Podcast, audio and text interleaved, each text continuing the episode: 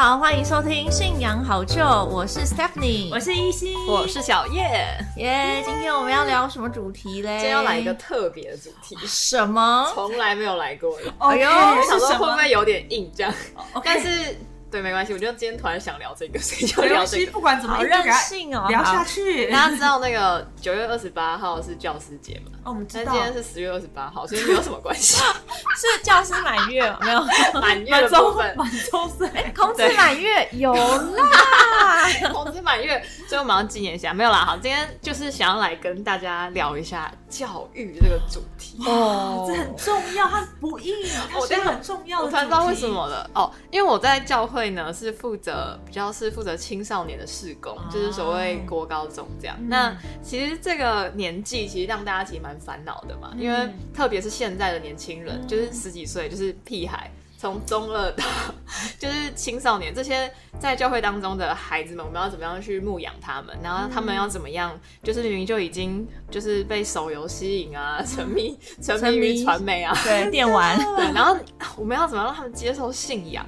然后我们真的为了这个，就是研究了很多，就是想说到底要用什么样的方式，然后让他们可以去吸收这些知识，然后让这些信仰可以进入他们的生活里面。对，那因为其实我本身是一个。其实没有什么跟教育背景无关的人，但我操我觉得我现在就像在念一个教育研究所一样，哇，就是充满了热忱跟研究。真的，教育很有热忱的。因为我自己是念生物的嘛，然后一心姐是念我念机械。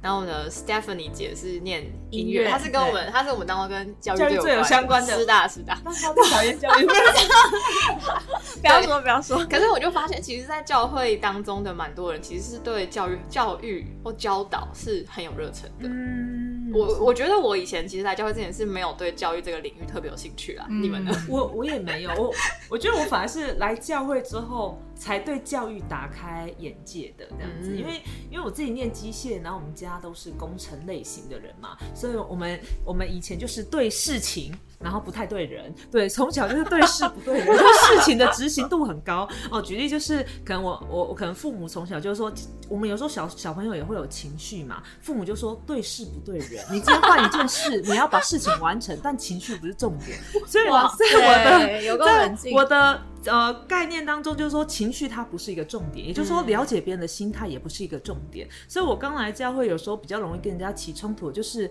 哎参加一些讨论然后会议的时候，我就觉得说。我一样要对事不对人啊！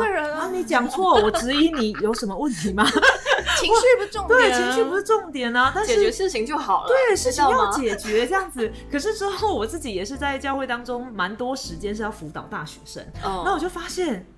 如果我用这个方式的话，我真的会死的很惨的，别人也会死的很惨，真的，别人会死的很惨，我也没有好过到哪里去。然后之后才开始哦，真的，而且我觉得，因为耶稣也很多时候是。为了为了教导我们，真的用了很多方式，所以我觉得哦，福音又是要传扬的，所以是从那一刻起，真的才接触教会、接触圣经之后，才打开对于教育的热忱、心情、想法，还有很多的思维。所以我觉得我是来教会之后，这方面才打开的。我也是，我也是。嗯，我以前就是认真的、专注的追求我的科学。这世界的真理，对，但但现在其实我做的蛮多的事工，我觉得也都跟教育有关，这样。嗯，那所以呃，然后刚好最近也在思考一些事情啊，就觉得在这个世代当中，其实大家对于信仰的接受度或宗教这件事情，好了，其实大家比较，因为现在就是一个很多元的社会嘛，没错，对，然后也常常在思考说，对啊，那我要怎么样让。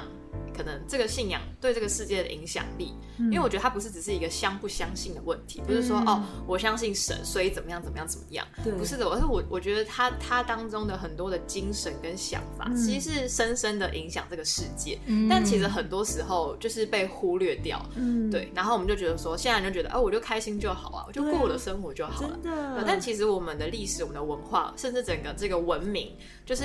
信仰其实是宗教信仰，其实对这个世界是有很庞大的影响力。嗯，对。那所以就因为这个缘分，就是我就去认真看了一本书。什么 什么书？我就看这本书的其中一章。好的好的，成绩没你不用讲，我也不会知道。因为我要介绍，因为我这本书好像是大学时候买的，就是好像是那时候修一门通识课。就是也是跟基督教有关的通识课，然后老师推荐，然后那时候很热忱、哦很热、很很热情就买下来，但其实都没有看。但是这一次，对，这这一次就是就是为了分享为了教育，为了为了想要研究他教育，发现哦，这本书真的写的不错。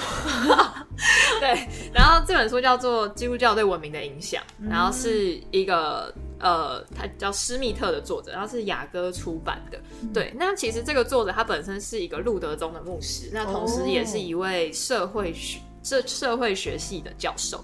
对，就是有双重的身份。那他写这本书的一个原因，也是因为他觉得，其实基督教在两千年当中，其实影响了整个世界。那特别在西方世界当中，是产生一个很巨大的影响。可是他就是有一次在预备什么圣诞节正道的时候，就发现，哎、其实很少，就是很少资料，就是很很完整的整理出可能整个基督教对这个世界的影响。对，比较具体的一些就是证据啦。那所以他就用这一本，这本书其实真蛮硬的，就是我只看一章觉得累。对，所以他其实讨论很多面向啊，包含可能生命的价值啊、医疗啊、教育啊，然后可能一些社会的制度等等。对，那其中他的第七章，对大家如果有兴趣可以去看这本书。虽然虽然很硬，你还是要好好看完之后分享给我们。对对对，今天就跟大家分享这本书的，主要是我主要都是整理它第七章的内容，就是基督教对教育的影响这样子。嗯对，那其实我去看了以后，发现哎、真的很有趣哎，就是呃，当然我我们我大原本就知道一些啦，就譬如说大学。其实它的起源是跟修道院有关，这我本来就知道。然后还有很多这个世界上很多大学是跟可能它的创办跟很多的教会是有关系的。对，但是有很多就是哎、诶这一次看了以后发现的有趣的这个知识，嗯，那就大家大家可以当做这个冷知识来听。好好期待，好期待哦！哎，对，不知道会不会太硬哎哎？对对对。不会，我喜欢这个。对，好，那我们就我们就来看一下。对，首先他就讲到说，其实耶稣为什么基督教跟这个教育是有关系？其实跟耶稣这个人是有呃，就是很深呃，就是跟他强力的连结啦。因为我们都知道耶稣是个好老师嘛，没错，是吧？他不是叫拉比吗？比对，因为拉比其实就是老师的意思。然后他在四福音当中做的事情，就是一直去教导别人，对你要你要这样，你要这样，你要那样。对对对对，他就是一一直直教导，一直教导，所以而且他不止教导门徒，他也要跟随他人去教导其他人。没错，对，那举个例子来说，在马太福音的二十八章十九到二十节，这是耶稣给他们的一个吩咐，就是耶稣就说：“所以你们要去使万民做我的门徒，奉父子圣灵的名给他们施洗，凡我所吩咐你们的，都教训他们遵守，我就常与你们同在，直到世界的末了。”哇，哎、他很严格，他说：“我教你们，你都去教别人哦。”真的，而且要教到世界的末了，他才会与你们同在哦所以。你们要教他们都没完没了。所以其实教导这件事情，应该说就在教会当中，或是在这个信仰当中，是一个蛮重要的一个元素吧。嗯就是因为你要教导才会懂嘛，你才会懂说哦，神到底要说什么。对。对，所以在早期的教会，就其实他们以前，这也是我这次才发现的，就是早期的基督徒对于刚进教会的人呢，他们会有一种教育方式叫教理问答。哦，快问快答。啊，没有，我是一问一答，还是卡户，哎、欸，他们这个是对，就是让他们可以学习教理，然后是用这种问答的方式，因为我觉得有点像辩论的那种感觉吧。然后他们说，就是这是为了让他们成为教会的成员做准备的一个过程。然后不论男女都要接受这种教导，而且时间长达两三年。对啊 来两三年都要一直被问这样。我说来刺激他们思考吗？我觉得很不容易，真的可能因为教义也是，你看从旧约、新约越来越多嘛，就有很多需要学习的。然后因为信仰又是一个比较精神层面的东西，所以就需要这样。那甚至到后来，就是在公元一百五十年左右，就是开始有这种教理问答学校，哇，问 开始问到这系统化学校欸问到开始系统化，应该说可能学的人也越来越多吧。嗯那所以他们就需要学习。那他就有说到，就是这些学校，就是当然以传授这个基督教义为重点嘛，但是后来他们也开始教授开，就例如说数学，还有医学等等的学科。所以这个教育的起源就这样子慢慢的发芽。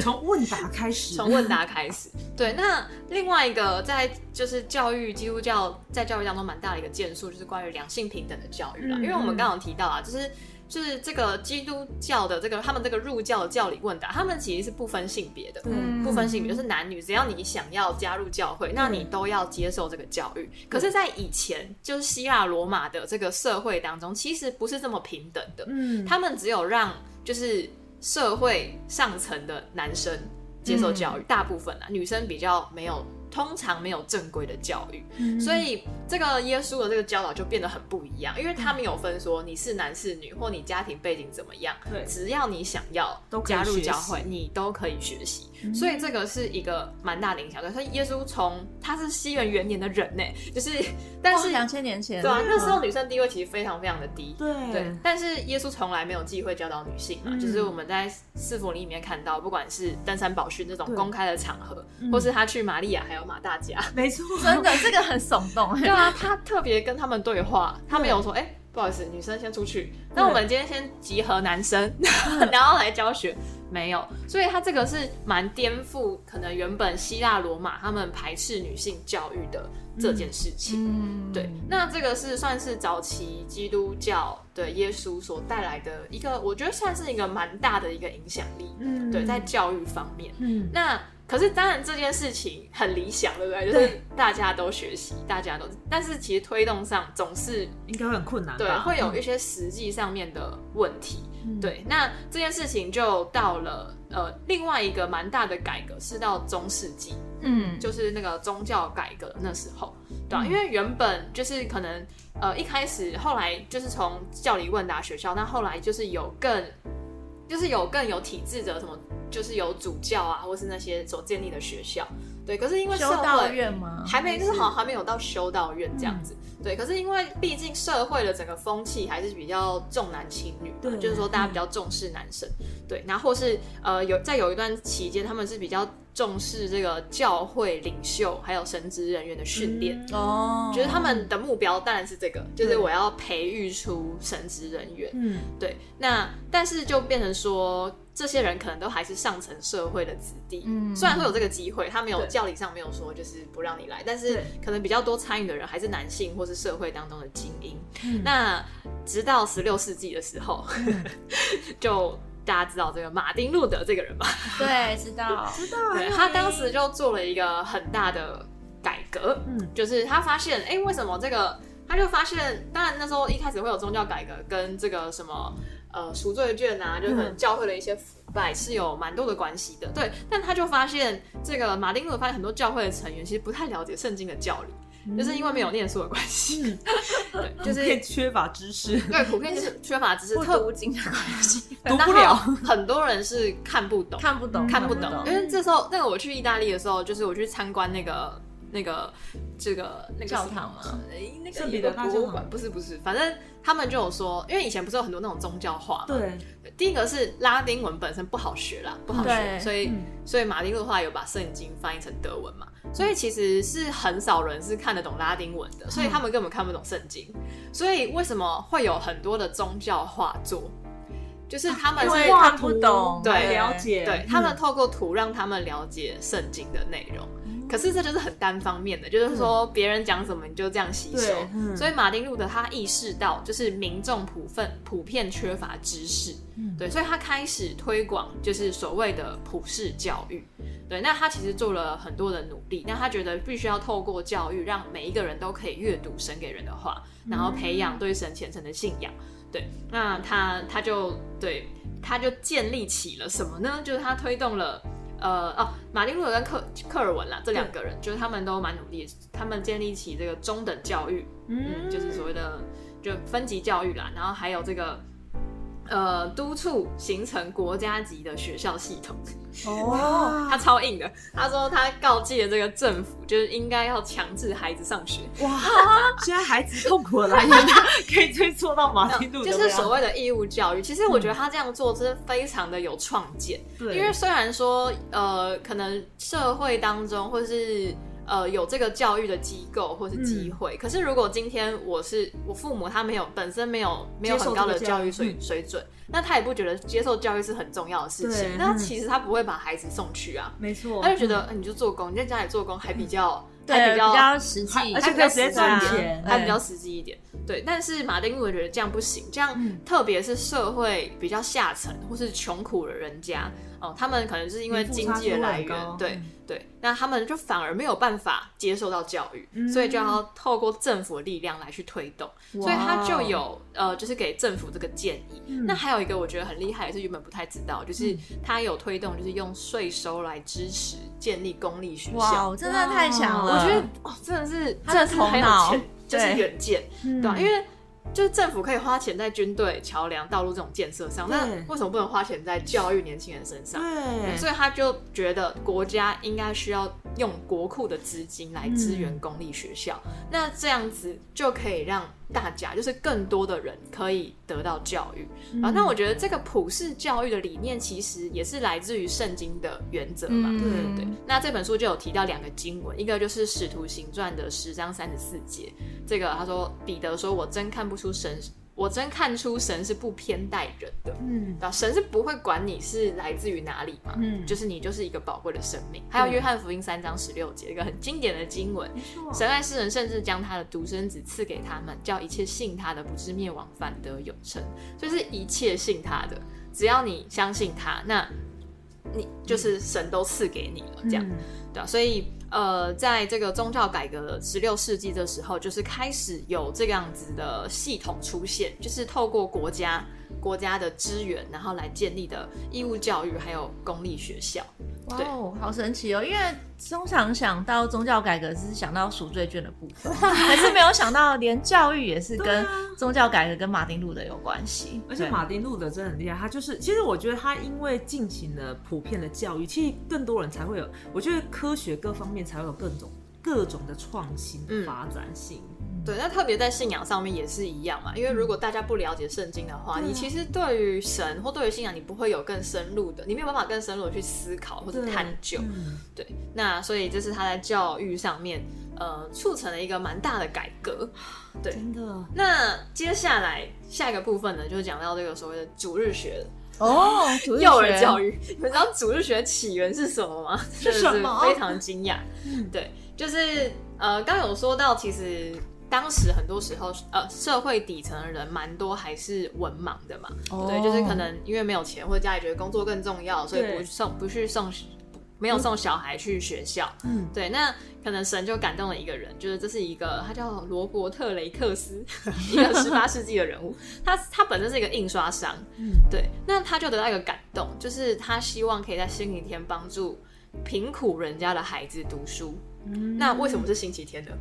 因为 为什么呢？为什么呢？因为这些贫苦的小孩，礼拜天都出去玩了吗？没有，因为他们只有礼拜天可以休息哦啊。因为在其实超可怜，那个时代那个时候就是还没有所谓的童工法，所以其实孩子们每天工作超过十，就是工作十二小时，然后每周六天，哦只有星期天是休息的日子。但还要去读书，小朋友的心情 好复杂哦。真的是为他们着想，是为他们是为他们的未来着想。好的，所以在他们休息的这一天，他就帮他一开始就租了一个厨房，然后帮这些孩子办了一所学校，让他们星期天可以来上学。哇其实很感人，是虽然小朋友不知道是真的甘心乐意，还对，是真的就很像有时候父母教教小朋友去上课，小朋友不是那么甘心，但是看着他的未来，还是要让他这么做。对。那这个雷克斯啊，他其实一开始的初衷是想要教他们圣经嘛，哦对他还是想，他是为了想要就是传福音，传福音这样子。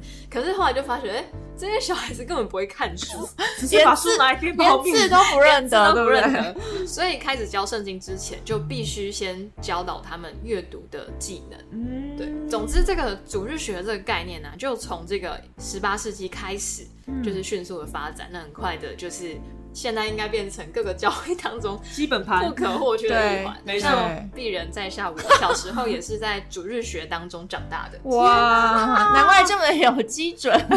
所以你对罗伯特有什么想法？啊，其实还算开心啦，就是其实哦那时候就听很多故事啊。嗯啊，可能但我本来就喜欢念书啦，对，真的，好，读书人，读书人，对，那这是幼儿教育的部分。那其实还有很多，他这本书还有提到，可能像是幼儿园啊，这这种东西，这也是基督徒发起的。哦。对，但是我想要提另外一个，就是所谓的比较是特殊教育吧，聋人的教育还有盲人的教育。哦，这跟基督徒有什么关系呢？这个聋人教育在这本书提到，就是呃是怎么样开始的，对吧？因为聋哑人士他们没有办法像一般的学生，就是你讲授他们就嗯听他们听不到啊，对，他们只没看或什么的。啊，有些人还看不到这样子。嗯那聋人的教育为什么会有比较体制的来去建立？也是因为有一位牧师，他又想要传福音，太哦。感人了。他想要对聋对他想聋哑人对啊，士他想要对聋哑福音人士传福音。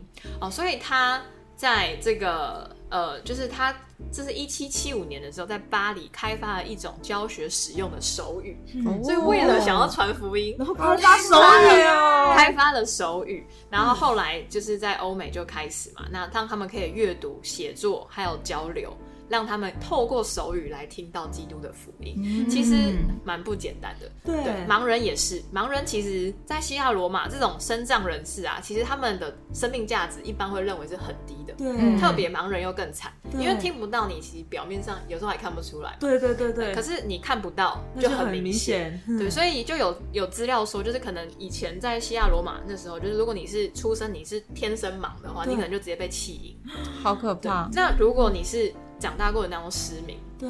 那男生可能很多就会变成苦球，然后女生蛮多会变成娼妓的，就是他们就会觉得你这个人没没有价价。值，对，嗯。可是我们在圣经当中看到了什么呢？因为耶稣他医治盲人，对他很少医治盲人，医治盲人，瞎眼，开了吧？对。瞎眼的都看见嘛。对，所以我们就知道说，哎、就是透过耶稣让基督徒跟盲人有很大的关系，嗯所以他们不会觉得说盲人就是没有价价值。的人。所以在早期在十四世纪的时候，就有基督徒开设的盲人的收容所，哦，盲人收容所，哎，但这跟教育还没有关系嘛。嗯那到了十九世纪，就是一个法国人，他叫路易斯布莱叶，嗯对他发明了六点系统的点字法。现在使用的，因为这个人他蛮特别，他其实是他不是天生盲，他是小时候嗯就是因为一场意外，很小的时候就失明嘛。嗯那他爸爸是一个蛮虔诚、有信仰的基督徒。哦那那时候他常常他们家是开什么马具店之类的，然后他爸爸就透过磕东西来让他。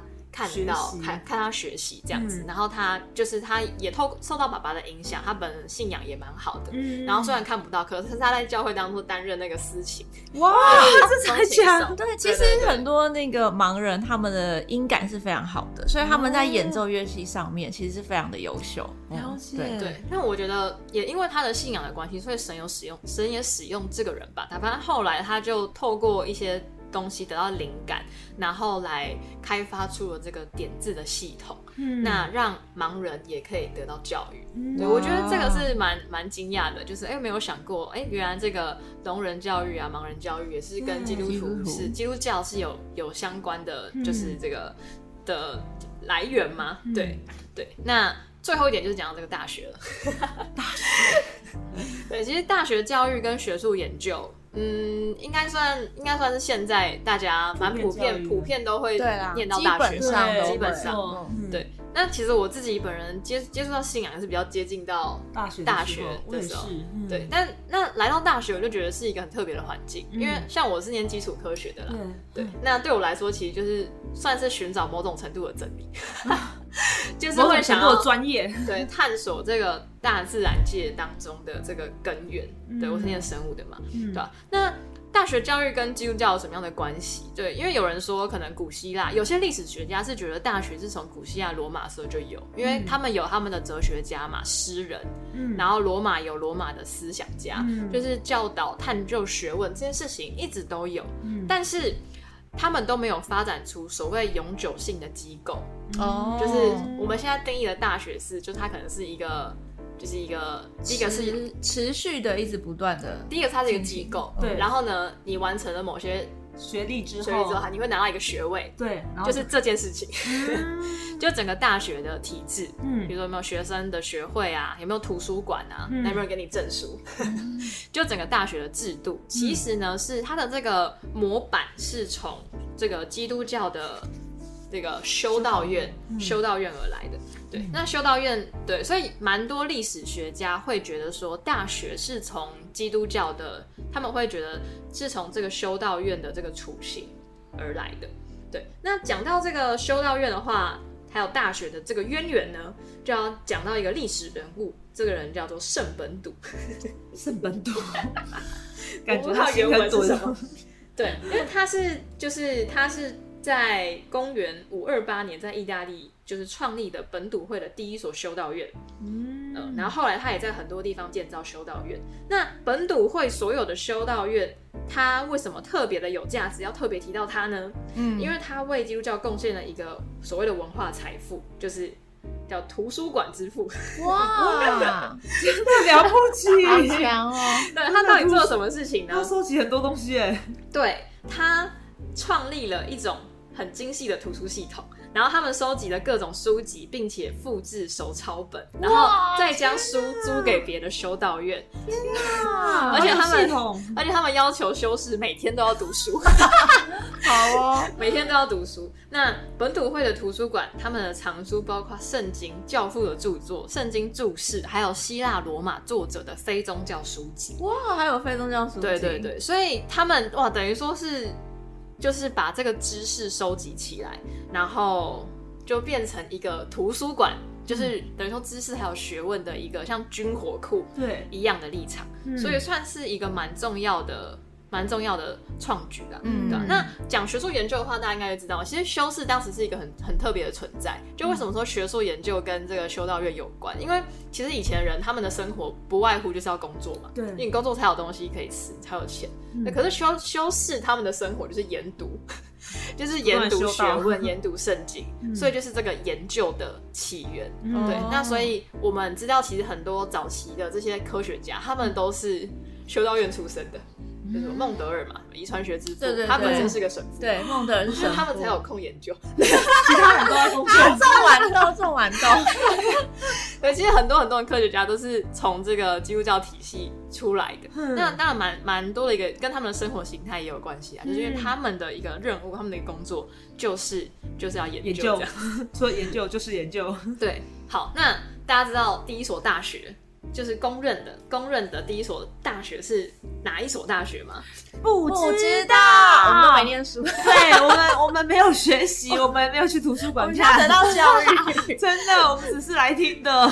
对，就是当然他就是因为慢慢的就是有就是修道院嘛，然后有各式各样的机构，但是通常会把就是一一五八年意大利的波隆纳大学视为第一所大学这样。哇，一五八哎，超级早，其实还蛮早的，对啊就是看到波隆纳的时候，不要只想到意大利面而已，我想要菠萝面包，没有波隆纳肉酱意大利面 好吃，哦没有现在好饿。现在很饿，不要再讲这个。好，倒回正题。对，它是可以说是全世界的的第一所大学啦。那哇就其实这个直到十九世纪，蛮多大学都是从基督教的机构来创立的。那不、嗯不管学校是教法律、神学还是医学，对，那就是应该很多就是我们听过的所谓牛津大学啊、哈佛大学啊、剑桥等哇等等的，这些都是源自于这个基督教。那有一个统计统计数据指出，就是在这个美国的大学，就是呃一内战前，就是美国内战前的一百八十二所大学院校当中，有百分之九十二都是基督教各教派所创立的。那百分之九十二 哎，就是说前期的前期的大学都是教会或是基督教组织建立起来的。那其实蛮多都是从神学院、神学院出发他们想要栽培神职人员、神父或公职，就是或是教会的长老。对，那比如说耶鲁大学，它是由公理会开始的，它就是要想要栽培传道人，嗯，然后就是不同的教派，然后 核心都是要传福音，对对对然后栽培圣圣职人员。栽栽培栽培圣职人员，所以其实我们知道这些东西，对我们今天讲很多嘛，什么教理问答、教区呃修道院啊，然后到后来大学、组织学这些，其实都跟这个基督教有很多的关系。嗯，对，那我们就来介绍几个，最后来介绍几个大学，就是我们刚刚说，哎，大学很多都是源于基督教的嘛，那他的创校理念，或是他的这个目标或者目的，嗯嗯，到底是他是什么样的精神？嗯，对我就挑了几个名校，这应该大家的梦想之地，比如说哈佛在我们在座就没有念这个，真的。我高中的时候的梦想啊，没有。哎、高中的时候很穷，就是想嗯台大算什么？我要去哈佛。我我要念哈佛哎、我要买哈佛的字典啊，没有。对，哦，这个哈佛是美国最历史最悠久的一所大学，是一六三六年成立天哪的。一六三六，五百，好，四百多年，三百三四百年。那哈佛大学的成立，这个哈佛这个名字是从哪里来的呢？其实是这个为了感谢一名年轻的克尔文派的牧师，他叫约翰哈佛，就这样而已。John Howard，以他为命名，你就是以他以他为命名。但我觉得蛮特别的是，因为大家其实蛮多都看过这个哈佛的这个校徽嘛，嗯，对，就是很多纪念品上面，因为去那边玩一定要带对，一件因为那个帽子啊，因为带一件，但是其实上面写的这个拉丁文，就是怎么念？这个这这个拉丁文吗？对。对嗯嗯，什么 veritas 吗？veritas，我不知道重音放在哪。对，Veritas 吧，应该是。好，算了，我也不知道。好，这个意思其实就是真理，嗯就是真理。那其实他早年还有另外两个就是校训，叫做“荣耀归于基督”，或是“为基督为教会”。哇对，那有一份就是一份早期的文献，他就有写到，就是他说他希望让每一位学生都认真考虑以认识神与耶稣基督为永生之源，为作为他人生与学习的主要目标，哦因而以基督作为一切正统知识和学习唯一的基础。对，所以他其实早期是蛮蛮蛮信仰的，对啊。但是因为现在就是为了符合可能宗教自由这些东西，所以他们就取消这个基督宗教的唯一性，那就以宗教中立取而代之。所以他们最后就把校训定为真理，对啊。那哈佛的这个。哈佛的这个荣誉就大家应该就不用说了吧，就是，但但我还是有查了一下，就是有一堆美国总统，哇，哎、其实还有台湾的总统。哎、虽然现在这个啊，对啊，就是什么马英九、吕秀莲那些，他们都是啊。好，哦，这我还知道。好，但是没关系，我们讲美国总统就好，就是至少有八名美国总统啦。天哪，八个。欧巴奥巴马嘛，那可能 NBA 球星大家都知道林书豪，虽然他最近好像不太妙，然后哎可能要来台湾。那还有我们听过的比尔盖茨，哇，太有名呃，了。还有可能 FB 创办人哇。Zuckerberg，但是他们没有念完了，嗯他们就是念到一半就已经太厉害 创业了创业 对，但最厉害的是他有一百五十二位诺贝尔得奖。太夸张，这才是一百五十二，哎、可是我对我念这些常春的名校都是。那第二个我要讲的就是耶鲁。嗯耶鲁的话，它是全美第三古老的大学。对，那它当初也是为了就是栽培就是圣职者、教会的圣职者跟领导人而创立的。那它的校徽讲什么呢？它的校徽这个拉丁文就是真的不会念的，但是 英文就是 light and truth，就是就真光和真理了。嗯对，那我们就是透过圣经可以知道，光和真理就指的就是上帝这样。嗯，那这所大学也是有很多的名人啊，就是至少五位的美国总统，然后四十九位的诺贝尔奖得主。天啊，其实哈佛、耶鲁这些都是也是我们学科学人最高殿堂啦，对，就是真的非常的厉害。那第三个就普林斯顿，哦，普林斯顿。普林斯顿，他会想到什么？没想到，我想到哈利波特。欸，哈，那哈利波特应该是牛津才会想到 牛津剑桥，普林斯顿要想到那个、啊、药吗？爱因斯坦，对啊，爱因斯坦啦，爱因斯坦。坦，对啊，我想到想到药其实我有去过普林斯顿，哦真的、哦，对啊，因为我们之前合唱团去那边表演过，嗯然后我们其实就是有住宿在普林斯顿的神学院的宿舍，哦。对，因为我们那时候就是暑假去嘛，嗯然后就住在那个普林斯顿里面的呃神学院的宿舍，然后他那神学院的宿舍其实还蛮清幽的，嗯然后。它就是中间有一个共用的卫浴，嗯然后然后左右一间都是单人的，嗯然后我们的合唱团就说：“哎，我们这一趟旅程都是住什么 hotel 啊、饭店啊，但是这个这个时间住在普林斯顿这个时间，就是大家最就是圣洁啊，然后心灵上面最沉静的时间。就其实普林斯顿那个神学院的环境是真的让人家觉得非常的舒服。对，嗯。对，普林斯顿这个大学是所谓一个长老会创立的大学，那原本也是为了培养长老，虽然我不知道哦差别是什么，哦没关系，长老跟神职人员是对啊不是？嗯，嗯，好没关系能年纪要比较大吧。但他的校徽也是跟信仰蛮有关系的，就是拉丁文一样不会念，但英文是 Under God's power she flourishes。让他以上帝之名繁荣。没错，没错，中文好拗口。然后他的校徽其实这几个看不到图，但是校徽上面它就是有一本书，然后翻开，然后上面就是写旧约和新约，哇，蛮有趣的，蛮有趣的。哈佛也是有一本书翻开，然后上面写真理这样子。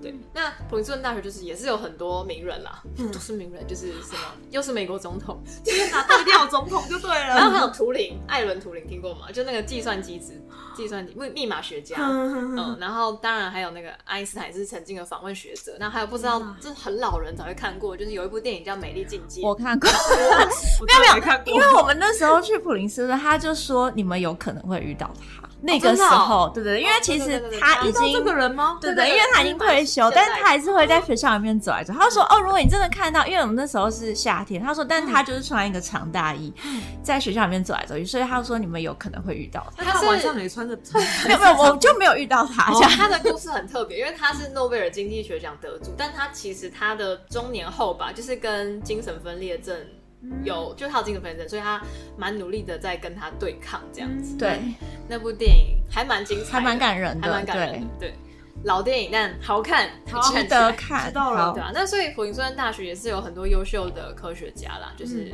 对，就是光是我们讲近年的好了，二零二一年的诺贝尔得奖组当中有五位是普林斯顿大学的校友和教授。太强囊括了物理奖、化学奖、经济学奖还有和平奖。天啊只差文学没有吗？太真的都是他们。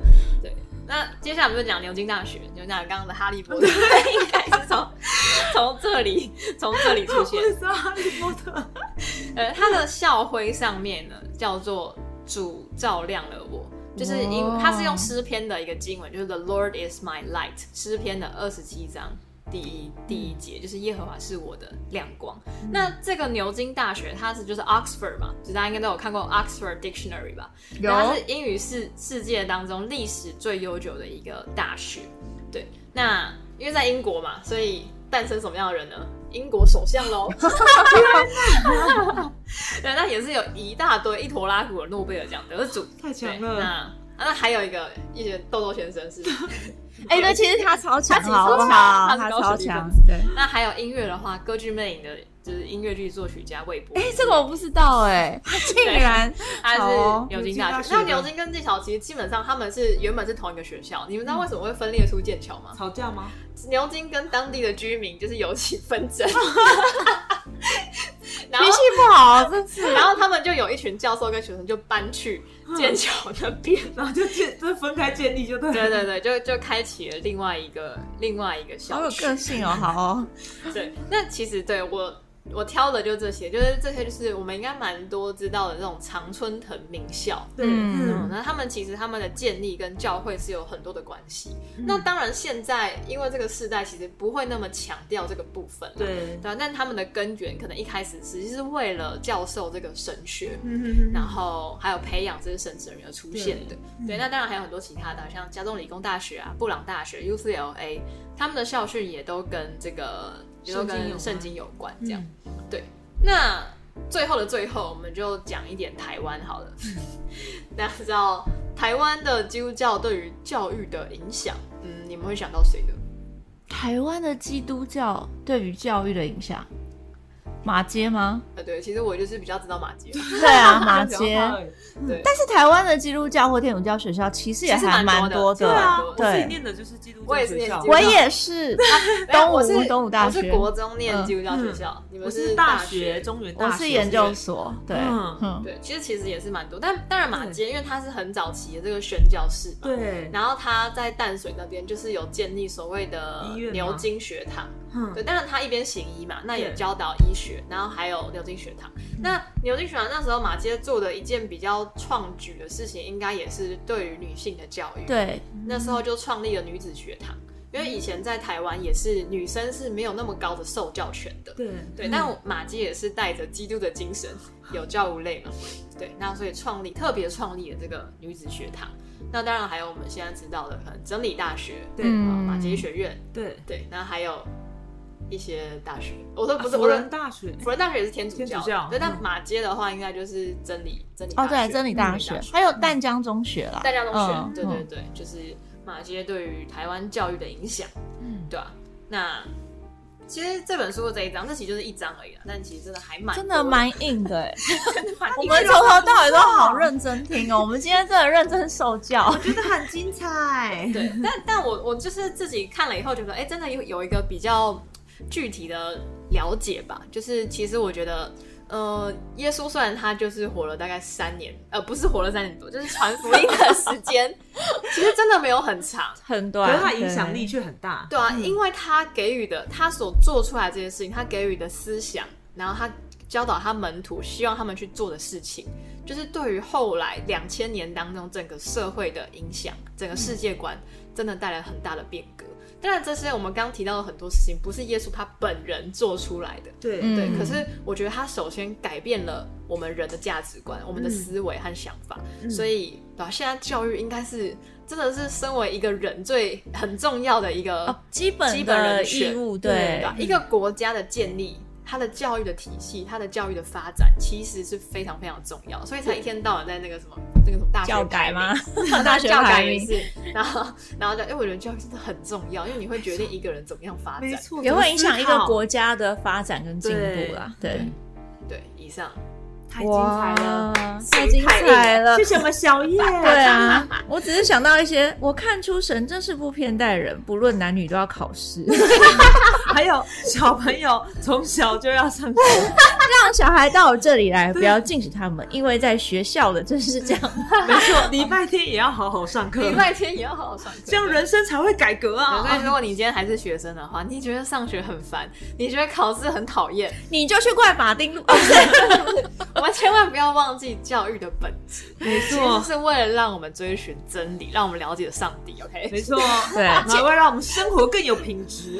对，其实讲到这边真的是这样啦，因为我们知道台湾一些亚洲的地方，就是课业压力都很大嘛，对然后大家对于教育可能已经有一点。那个方向有点偏掉了，就是在于你是不是考高分啊，是不是念名校，然后你以后未来是不是很有竞争力，嗯。然后你有一个那个很好的招牌，然后、可是其实教育的目的当然是为了追求知识跟真理嘛。可是如果只是这样的话，你也只是让自己变成一个很厉害的人，但是我觉得最终是了解神创造的这所有的一切，然后你真的有这个热情，想要去了解，对啊，那那这样才会让你真的成为一个呃长久可以去学习，然后能够拥有智慧的人啦。嗯，没错，不要忘记到底自己为什么而学。好，这个问题忘记为什么要 念书。对，为到底为什么念？我真的大学的时候认真思考这个问题，我到底为为了什么而念书呢？那你思考出来的答案是什么呢？为了传福音吗？为了神，为了神，然后，为了了，为我觉得我觉得了解吧，了解，就像马丁路德他为什么推广说，应该所有人都要得到教育，嗯。因为你也需要，因为神不是远离这个世界的神，神是活在这个世界的神，然后神他所展现的一切的能力，还有。就是是透过这个世界上各式各样的事情来让我们体会和了解，但如果我们都没有学习的话，我们没有办法认识了解神。嗯。对啊，没有学习的话，人就像动物一样来过生活而已，非常的可怕。嗯，而且我觉得，如果要学习的话，人才比较有办法从所学习的当中去找到自己的特质、嗯。兴趣或者是发展性。因为如果没有学习，其实只能看到的视野跟视角也都会比较低，嗯或是没有办法去思考到这个层面。哇，今天这一集真的太意义深远了，真的没有想到基督教对于教育的影响是这么的庞大，根深蒂固啊。对，耶稣，我们爱你。也是我们爱读书啊，没有没有，其实也是蛮喜欢念书的啦。好，对，嗯 好，那今天这一集就是比较是这个基督教世界观，对，第一次尝试。如果喜欢的话，或觉得太硬的话，可以留言告诉我们，对，可以告诉我。如果大家觉得不错的话，可能未来我们可以再安排更多主题的分享。对，那今天就聊到这边，大家下次见喽，拜拜。